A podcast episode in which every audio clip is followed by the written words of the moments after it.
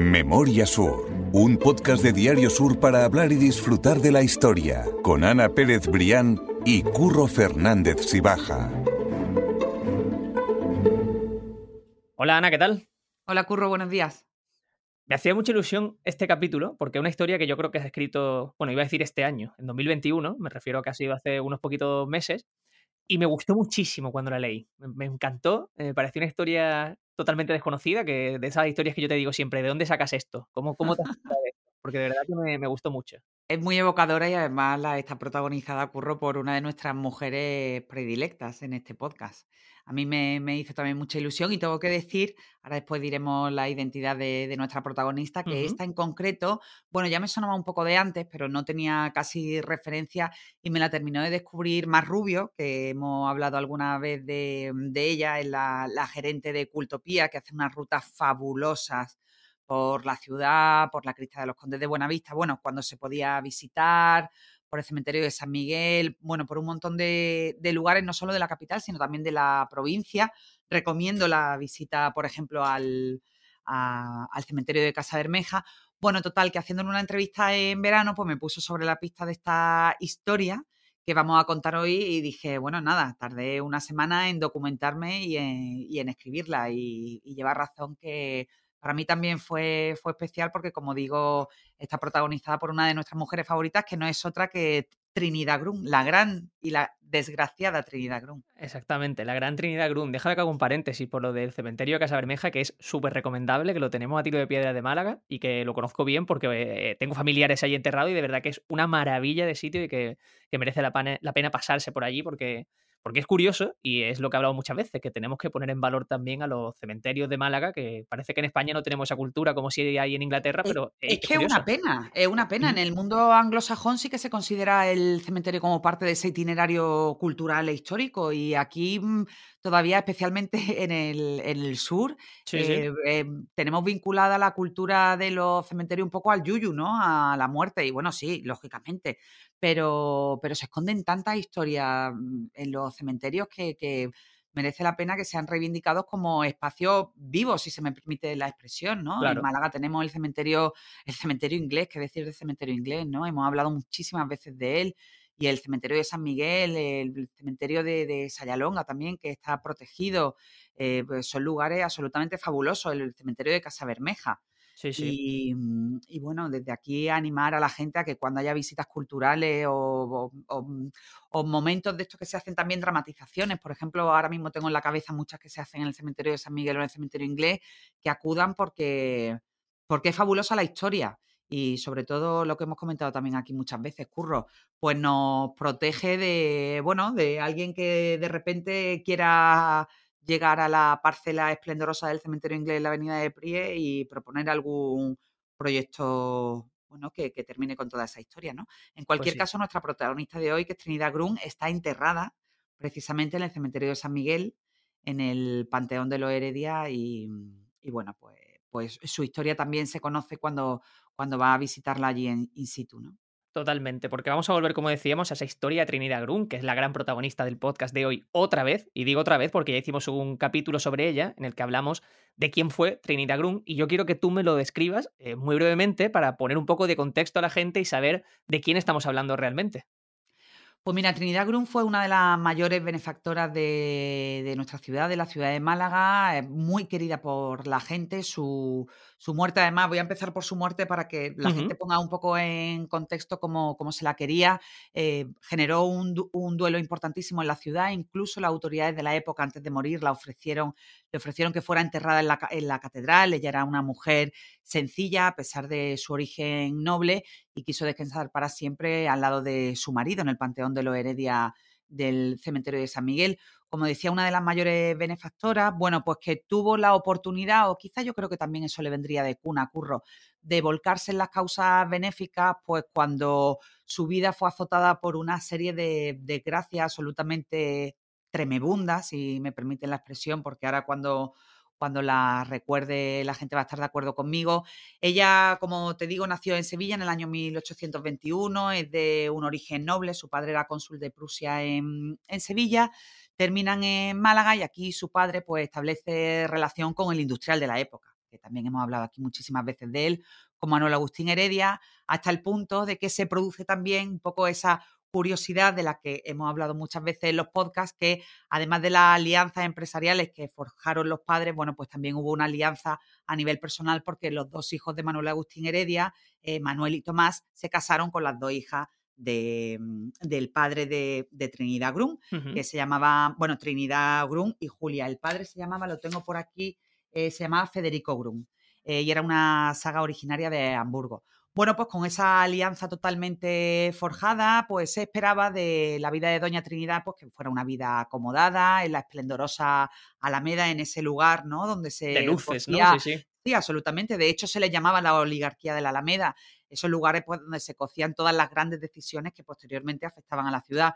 ¿Qué ocurre? Pues tenemos una Trinidad Grum joven, recién casada, casi recién casada con eh, Manuel Agustín Heredia Livermore, que era el primogénito del industrial y de su mujer Isabel Livermore Salas. La vida le sonreía, tenían dos hijas pequeñas maravillosas y el tercero venía en camino cuando, bueno, pues Manuel, que era un tipo que, tendía a la depresión y, al tormento, ¿no? Si se me permite la expresión, pues hay un accidente en una cacería en Motril, muchas de las crónicas, bueno, pues eh, dicen que fue un suicidio y eh, Manuel pues eh, muere. Ella en ese momento tiene 31 años, como te digo, dos hijas pequeñas y el tercero en camino. Bueno, y si, si esa no hubiera sido suficiente desgracia, pues cuando su hijo pequeño Manolito nace, lo someten a una operación, bueno, no especialmente complicada de, mm, de garganta y a los cuatro meses pues el bebé muere. Imagínate ese golpe a los pocos meses de, la muerte de su marido. Ella, bueno, pues la familia la anima que se, se vaya a Sevilla, donde tenía mucha familia, para, bueno, para despejarse, para que le abrazaran ¿no? en ese dolor. Se embarca en el vapor Miño con sus dos hijas, con dos cuñadas y con parte de su servicio. ¿Y qué ocurre? Bueno, pues que hay un naufragio del vapor Miño, mueren sus dos cuñadas, muere su, una de sus doncellas y sus dos hijas, pues eh, en un principio Trinidad Cruz logra retenerlas contra su pecho, pero finalmente un torbellino que se genera por el naufragio, pues termina engullendo a sus dos hijas pequeñas en el, en el, mar.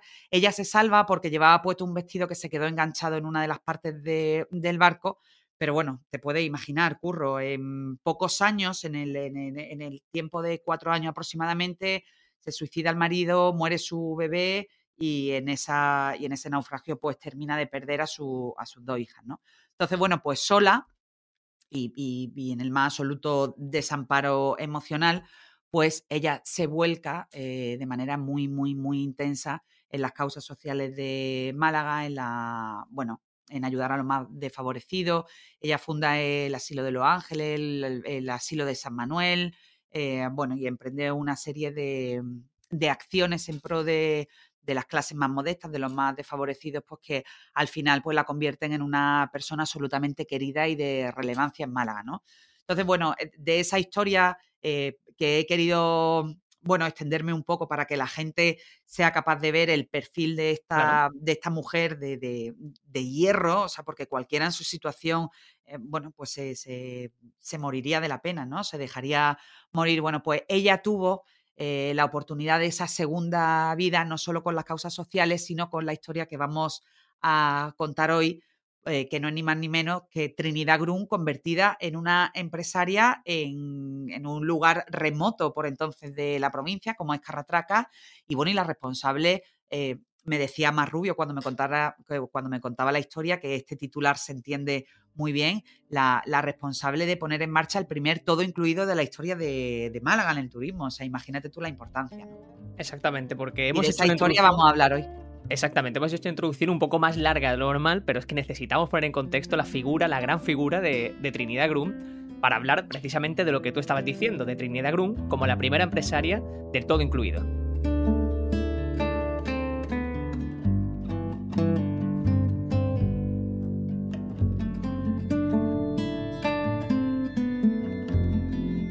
Ya me parece a mí difícil, Ana, pasar a la historia por un motivo, o sea, que ya el hecho de, toda esa obra social y esa inversión en proyectos sociales que hizo eh, Trinidad Grum, eh, me parece ya destacable, pero hacerlo además por un segundo motivo, como es esa, esa forma de ser pionera en el turismo. Y esa segunda vida. me, parece ya, vamos, de mucho mérito, o sea, de alguien especial, ¿no? Que tiene un don, que tiene un, una forma de ser especial y diferente al resto en su época. Sí, otra, otra madera. Muchas veces, yo muchas veces me pregunto, y es una conversación que he tenido pues, con, con, mi, con mi, por ejemplo, con mi abuelo un montón de veces, ¿no? De, de esa, esa resiliencia y esa. Yo creo que, mm, no sé, los jóvenes, bueno, yo ya no me considero joven, ¿no? Pero las generaciones de hoy no tenemos esa madera de, de aguantar y de, y de ser capaces de sobreponernos a, a tanta desgracia, te digo así en general, ¿no? Fue el caso de Trinidad Grum, que, como te digo vivió una segunda vida y que encontró en Carratraca, pues a mediados del siglo XIX, ese remanso de paz del que recuperarse en parte de, esa desgracia, ¿no? Y entonces, bueno, pues eh, allí en ese lugar, pues vislumbró la oportunidad puede empezar, quizás sin ella saberlo, ¿no?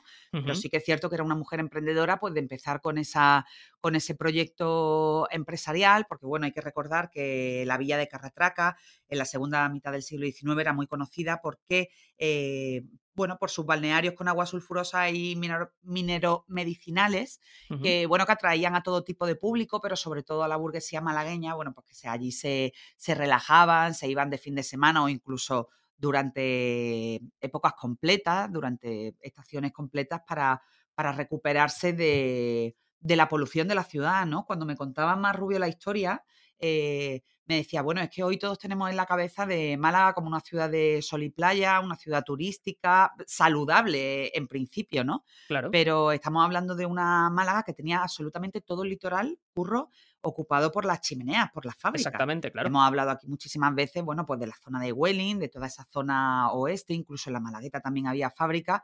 Bueno, y eso quieras que no, pues terminaba por impactar en la, en la, salud de la gente y no era extraño que, bueno, que los médicos te invitaran a retirarte en el caso de que pudieras, porque eso lo podían hacer las clases más pudientes, los, los pobres de familias modestas, bueno, pues se tenían que, aguantar allí con, con, la polución, pero sí que es cierto que, bueno, que Doña Trinidad y los de su clase, pues se podían permitir pues retiradas más o menos extensas en, lugares como el balneario de, de Carratraca. Ella se retira allí para curarse el alma, ¿no? Y allí, pues, eh, pone en marcha esa, esa, idea, porque también era un hecho que al segundo día en el balneario de Carratraca, pues ya lo tienes todo hecho, ¿no? Ya te aburres y, y necesitas más, ¿no?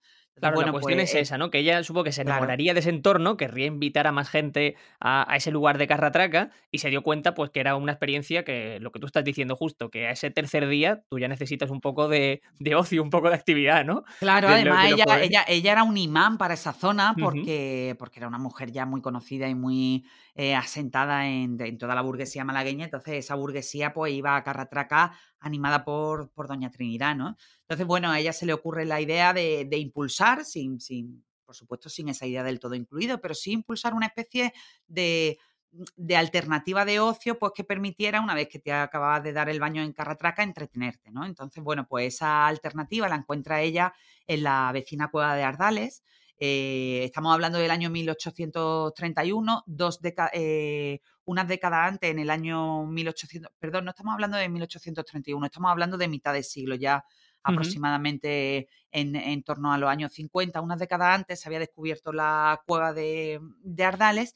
Bueno, y ella eh, considera que es una buena opción que después de darte los baños, pues que la gente pueda ir a visitar esa cueva de Ardales, que bueno, que había tenido ya un gran impacto entre la comunidad científica y que gracias a esa iniciativa de Doña Trinidad, pues terminó por ser la primera eh, cueva de España, la primera cueva mm, de, prehistórica en ser explotada de manera turística. ¿no?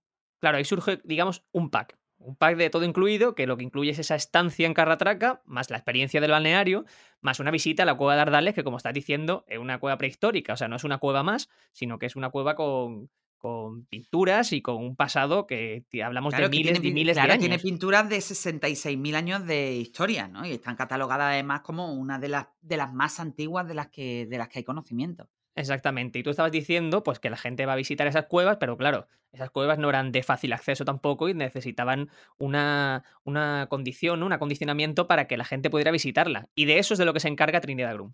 Efectivamente, Curro, ella, bueno, pues abre una, adecenta un poco la cueva en, la medida de, las posibilidades, eh, intenta despejar un poco los caminos y, construye una escalinata de acceso a la cueva, que al fin y al cabo era una gruta, tal y como, como se entiende. Y entonces, bueno, pues pone en marcha ese paquete que permitía estancia en la villa y el balneario y visita a la cueva por cuatro reales, una peseta, y entonces, bueno, pues, pues la, gente iba allí de visita a la cueva o, en burro o en caballo y allí una vez eh, en Ardales, bueno, pues una especie de guía turístico durante dos horas pues le explicaba las singularidades de, esta cueva que, como te digo, tiene pinturas rupestres de, de 66.000 años de historia.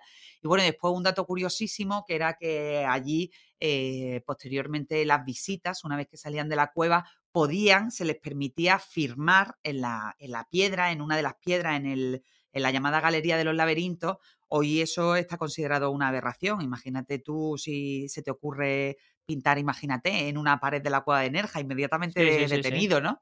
Pero bueno, pero en aquella época se, se, permitió y eso después con los estudios también de los especialistas, ya un poco posteriores, pues también, bueno, pues te deja una imagen bastante eh, nítida o al menos una parte de, esa historia de los ilustres visitantes que tuvo la cueva de Ardale antes de, ser considerado un, templo a conservar, ¿no? Claro, es que me parece entre dramático y maravilloso también que, por ejemplo, no sé si es el caso, pero que estuviese, por ejemplo, Amalia Heredia, que era su cuñada, y que estuviese también una firma o un, no, es pues probablemente, nombre. Pues probablemente Amalia Heredia iría a visitarla. Claro, es curioso. eran cuñadas, sí, sí, Amalia Heredia era una de las hijas de, una de las hijas queridísimas de Manuel Agustín Heredia, que tuvo muchos hijos más allá de Manuel y Tomás, y además tuvieron muy buena relación con, en vida y probablemente Amalia Heredia, la gran Amalia Heredia, sería una de las que fuera de visita allí a, a Caratraca a ver a, su, a su cuñada y descubrir esos nombres, ¿no? En esa columna, que es lo que tú decías, que es algo eh, dramático a nivel de, conservación, pero que a día de hoy también nos da unos datos que son bastante interesantes. Es, es, lo que comentamos muchas veces, Curro. Al final la historia no la puedes analizar con la óptica que tenemos hoy en día, porque muchas cosas serían absolutamente impensables y y nada, absolutamente descartables, pero, pero bueno, hace más de un siglo pues eso estaba bien visto y se consideraba, ¿no? Como algo chic y una diferencia con los, con los ilustres visitantes, ¿no? Allí en la cueva no solo había visitas, esas visitas convencionales más turísticas, sino que Doña Trinidad, bueno, pues ya que estaba y además, de hecho, ella adquirió la, cueva eh, y probablemente muchos de los que nos estén escuchando hayan escuchado ya que la cueva de Ardales también es, conocida como la cueva de Doña Trinidad, en recuerdo a ella y también porque ella llegó a ser la propietaria de, la cueva. Como te decía, no, no, eran solo las excursiones, sino que también se contemplaba cierta diversión dentro de la cueva. Entonces, bueno, pues Doña Trinidad organizaba algunos espectáculos flamencos para la aristocracia y después eran muy conocidas también, curro dos fiestas al año, que eran por San Juan y por fin de año, que eran fiestas que se organizaban en la cueva durante el día pues con todos esos amigos eh, importantes que, iban a visitar a, Doña Trinidad. Así que ahí tienes ya casi, casi el, paquete turístico, ¿no? El paquete turístico entre, em, entre Ardales y la villa de Carratraca, pues donde también eh, nuestra empresaria fabulosa pues organizaba eh, mm, corridas de toro una vez a la semana, también había casinos y seguían también pues espectáculos de, de todo tipo, ¿no? De música, flamenco, pues para, para amenizar la estancia en, allí en, Carratraca y en Ardales. Estabas diciendo tú hace un ratito que esa, ese pack costaba cuatro reales, que es una peseta, y que a su vez es a día de hoy menos de un céntimo. O sea que era eh, una diferencia eh, eh, espectacular, ¿no? En lo que hoy podemos comprender como, como, ese ocio, ese turismo rural, pero que nos habla también pues, de, de la realidad de esa, de esa época. Por otra parte, también quería decirte que la fama de, Doña Trinidad Grun en Carratraca se fue apagando a partir de 1896, que ya hemos dicho que fue el año de su muerte, pero todavía queda un sello de Doña Trinidad Grun en Carratraca y un sello muy representativo para todos. Pues sí, Curro, es nada más y nada menos que la sede que ocupa hoy el, ayuntamiento, que es un palacio neomudéjar precioso. En las notas que solemos dejar después del podcast eh, hay una foto donde se, ve muy bonito.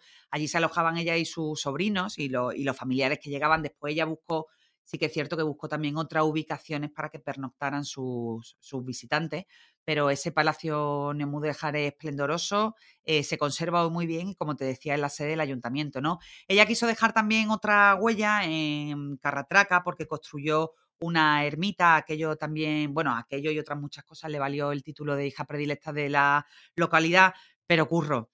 El infortunio volvió a perseguirle, construyó la ermita y el día antes de la inauguración un rayo la destruyó.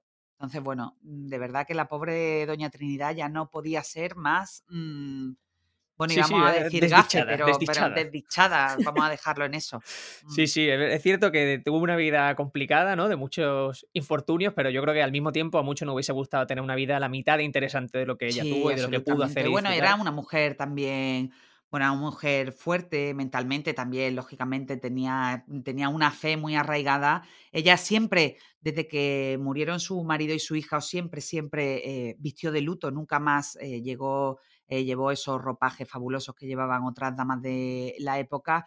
Y bueno, y pues cuentan las crónicas que, que, esa fe y, y, y, esa manera de buscar sentido, otro sentido a su vida fue lo que terminó de salvarla, ¿no? Dentro de aquella desgracia pues ya solo nos queda en recuerdo Doña Trinidad Grun, que se visite esa cueva, que se visite Carratrá, Cardales, y lo que hubiese disfrutado también ella hoy viendo, por ejemplo, el Caminito del Rey, ¿no? Ese, bueno, proyecto de lo que hoy es. Ella hubiera hecho ahí un super pack turístico que ya está en marcha, pero hubiera sido una de las visionarias absolutamente de ese caminito. Sin duda, así que nada, dos pueblos de Málaga muy cerquita también para, para visitar y para recomendar, que, nosotros no nos cansaremos de, recomendarlo y de decirlo, que Málaga tiene mucho por descubrir más allá de la. Sí, que es verdad que muchas veces hablamos de la capital, pero es que vivimos en una provincia privilegiada, ¿no? Lo tenemos todo. Tenemos costa, tenemos montaña y tenemos una zona del interior que es una auténtica maravilla, ¿no? Y qué decir ahora también de, de, esa zona de la, de la serranía, que recientemente el Parque de Sierra de las Nieves acaba de, ser declarado Parque Nacional, Parque Nacional, que es la máxima figura de protección y que merece la pena ver y que está en ese entorno, ¿no? que por cierto le, tenemos, tenemos prometido un podcast que haremos dentro de muy poquitas semanas. Seguro, seguro que sí, que tengo muchas ganas también de, de conocer esa tiene una historia, más a Tiene una historia muy bonita porque esa declaración de Parque Nacional de Sierra de la Nieve, a pesar de que alguien, de que muchos puedan pensar que es casi casi una cosa caída del cielo, pues no, pues el trabajo por esa declaración y por esa lucha por proteger ese enclave absolutamente único empezó hace más de 100 años. Tiene protagonista y nos lo contará además un compañero del periódico que se las sabe todas en, en, el, en el territorio de Sierra de las Nieves, ¿no? Así que pues Ignacio Lillo estará con nosotros muy pronto para contarnos esa historia.